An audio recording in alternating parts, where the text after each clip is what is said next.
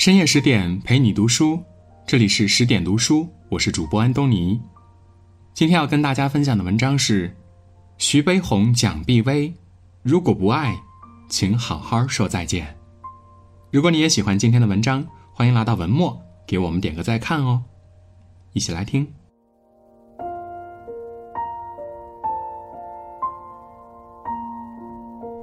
我们总幻想结婚是幸福的开始。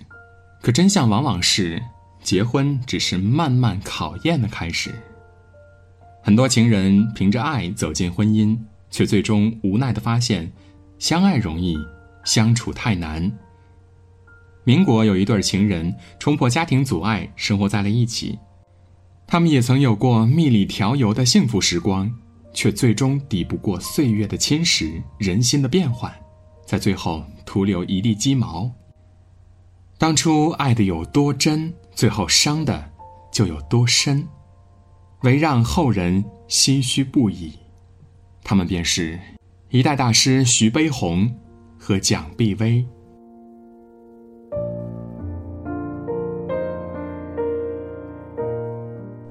都说所有的离婚都是蓄谋已久的，但一切举羽丛生的婚姻都曾有过蜜月期。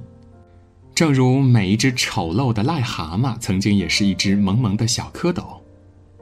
徐悲鸿和蒋碧薇自然也是如此。当初他们的结合也是颇为惊世骇俗的。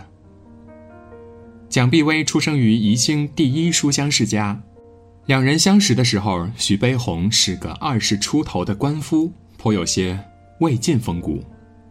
彼时穷途末路、才华横溢的画家试图用画笔。开启新的人生。他爱慕她的美，他欣赏她的才，情火炽热之中，徐悲鸿非常想同蒋碧薇生活在一起。此时，蒋碧薇对未婚夫颇为不满，于是他和徐悲鸿一同商量，便私自出逃到了国外。在欧洲，徐悲鸿废寝忘食的学画，蒋碧薇毫无怨言的操持家务。炽热如火的爱情使画家迸发出前所未有的创作激情，他为爱人画了很多传世的肖像画，如著名的《秦客》等。人们都说，徐悲鸿画蒋碧薇，笔底有烟霞。此时两人浓情化不开，虽然日子过得捉襟见肘，然而徐悲鸿卖了一幅画得了一千元，仍然为蒋碧薇买下心仪已久的风衣。蒋碧薇则省吃俭用，给他买了怀表。贫寒患难之时的相依相惜至为难得，若没有后来的风云变幻，也是一对儿令人艳羡的神仙眷侣了。可惜呀，很多时候，贫穷时的爱情，并不靠谱。因为贫穷没有别的诱惑的干扰，两人更容易倾心相对。回国后，他们的生活日渐安逸稳定，感情却由当初细纹般的裂口渐渐张裂，最终面目全非。一九二八年，徐悲鸿一家搬到了南京。徐悲鸿作为归国的大师，收入颇为可观。蒋碧薇从小锦衣玉食，前几年被压抑着的物欲在此时爆发了。他开始大手大脚的花钱，由着性子呼朋引伴的请客吃饭。在消费观上，两人是截然不同的。徐悲鸿习惯了艰苦朴素，根本接受不了蒋碧薇在物质方面的随意挥霍。这位画痴感兴趣的东西只有这几件：古董、古画和金石图章，即便不吃饭也要去买。谁也劝服不了谁，于是两人便如小孩般斗上了。徐悲鸿买多少钱的古董字画，蒋碧薇就买多少钱的裘皮大衣。富足的生活更是暴露了两人在精神层面的距离。蒋碧薇呢，是一个一生喜爱皮草、喜欢高朋满座的人，她喜欢俗世的热闹，跟丈夫的精神世界、艺术追求相比，她更关心物质生活。徐悲鸿呢？他并不懂得女人需要无微不至的体贴与爱，他的眼里只有他的画儿。时间长了，蒋碧薇难免委屈怨责。蒋碧薇的强势作风也让徐悲鸿难以接受。一九二七年，徐悲鸿协助田汉建立了南国社，这份工作出于义务，没有薪水。再加上参加南国社后，徐悲鸿回家次数渐渐变少，蒋碧薇对此颇有微词，要求他离开南国社。徐悲鸿自然是不同意了。哪曾想有一天，蒋碧薇趁丈夫去南京上课期间，雇车到南国社画室，将徐悲鸿的东西悉数搬走。等徐悲鸿回到上海，一切已成定局。在友人面前，他顿觉颜面尽失，无法再在南国社待下去了。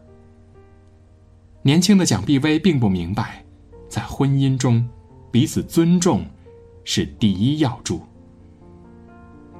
蒋碧薇这种狂风暴雨式的强制要求对方服从自己的行为，是完全不顾惜丈夫的尊严了。这种做法如同《红楼梦》中的王熙凤，最终只能让夫妻两人的淡漠。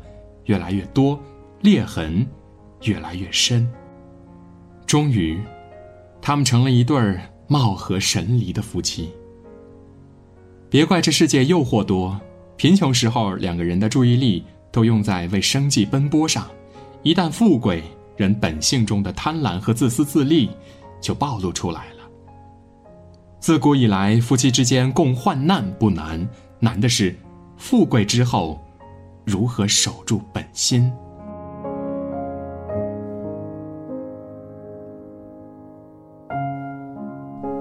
当一对夫妻感情上出现了裂缝，婚外的感情便很容易趁虚而入。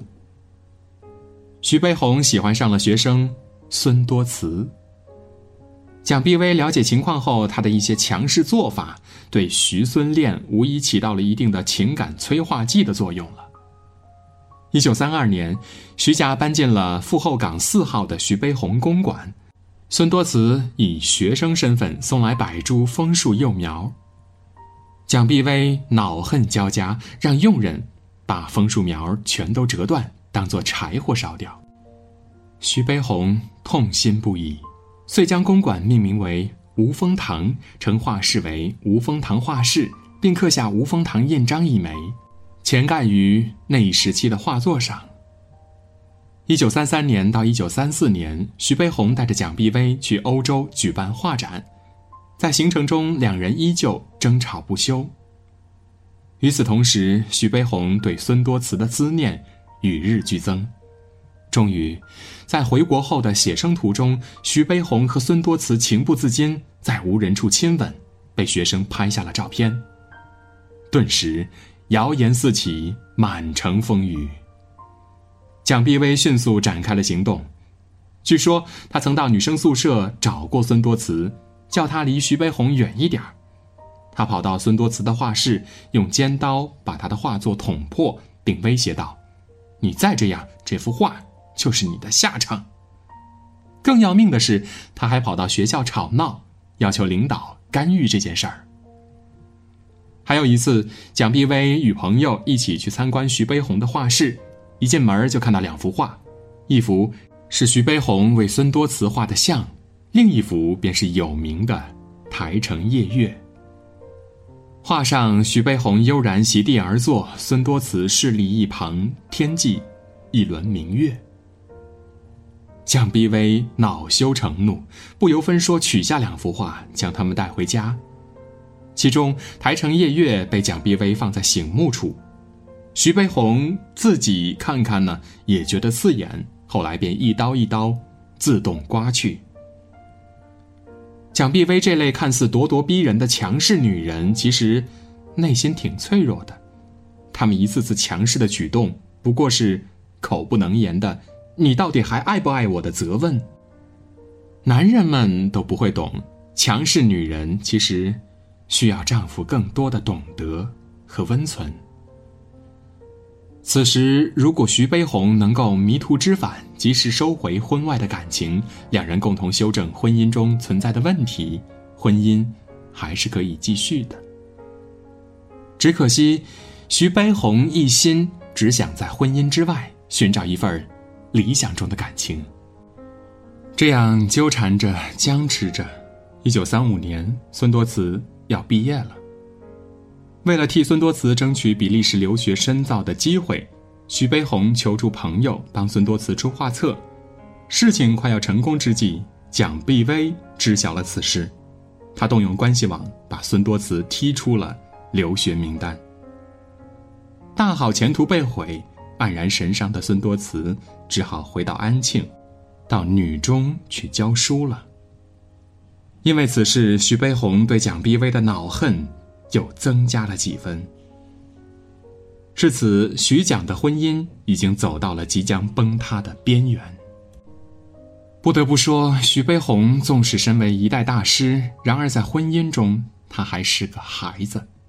他不明白，婚外的感情解决不了婚姻问题。面对婚姻中出现的问题，他轻易放弃了解决的可能性。他试图用婚外的感情来弥补婚姻中得不到的东西，却从未想过在婚姻中试着调整自己，与爱人换一种拥抱的姿势。这个世界上注定是没有十全十美的婚姻的，任何感情都需要我们不断打磨、不断调整，努力去了解对方，去改变自己。从而使得双方关系更融洽。如果一直琢磨着需要外人来填补这份缺陷，那么悲剧就会随之发生。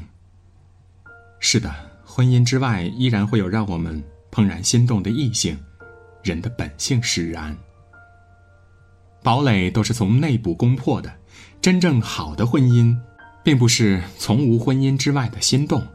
而是在面对此类心动和诱惑时，能隐忍而克制，能隔着一段距离，远远的注望。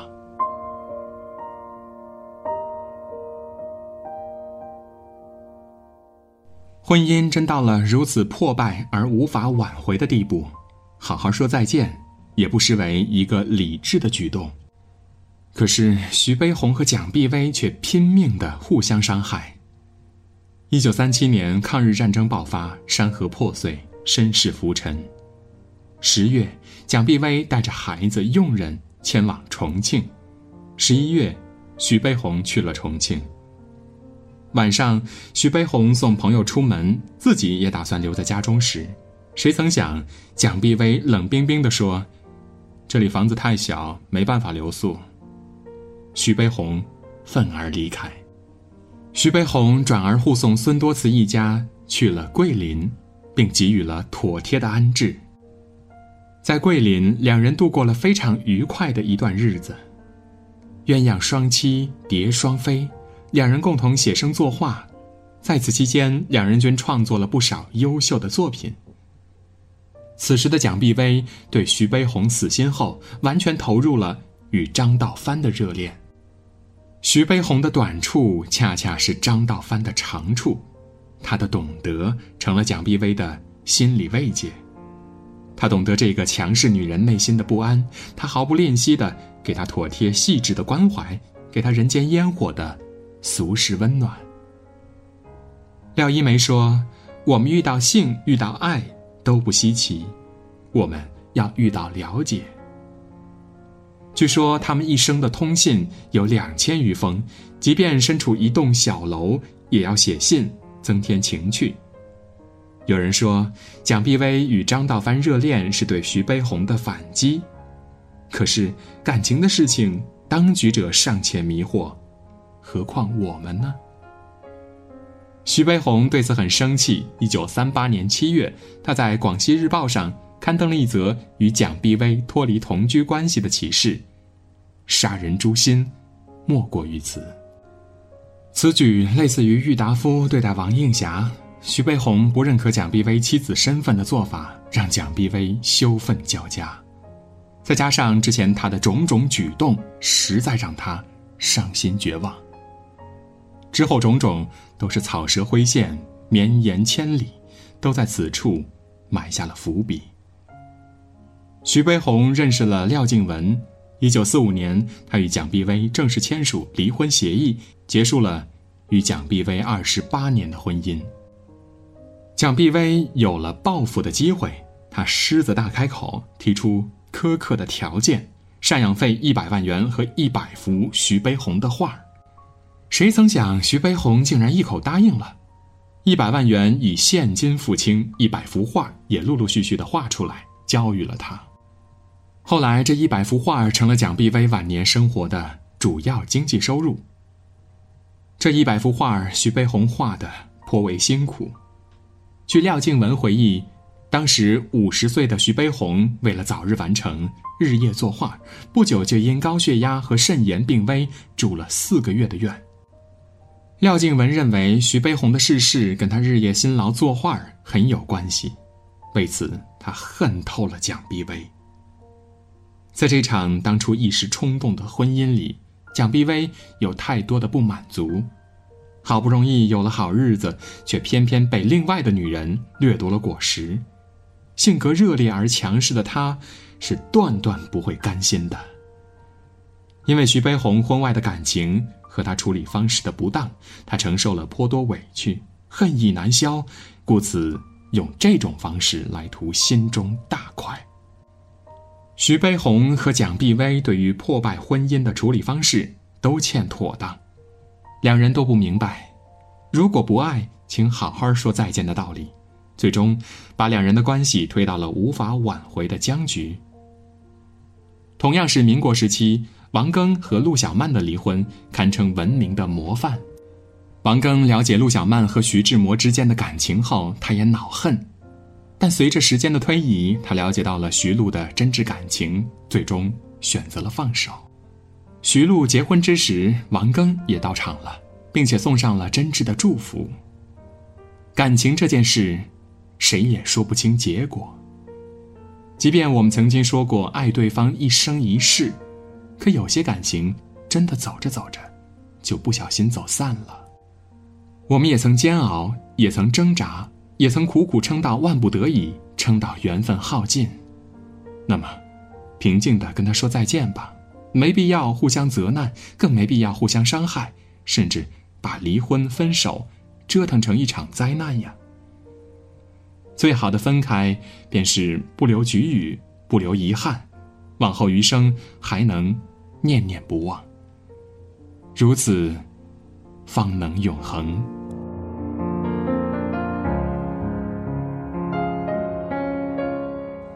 我是安东尼，更多美文请继续关注十点读书，也欢迎把我们推荐给你的朋友和家人，一起在阅读里成为更好的自己。我们明天见。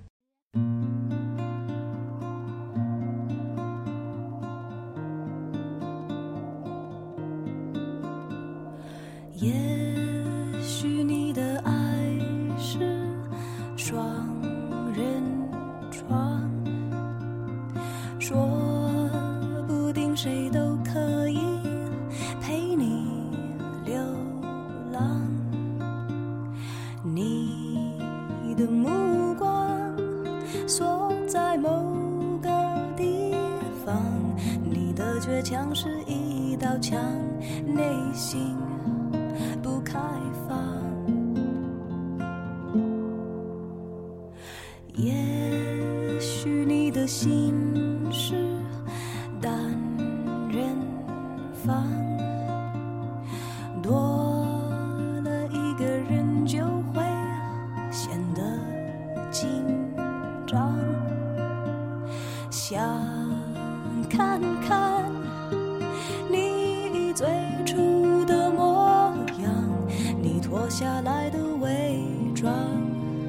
会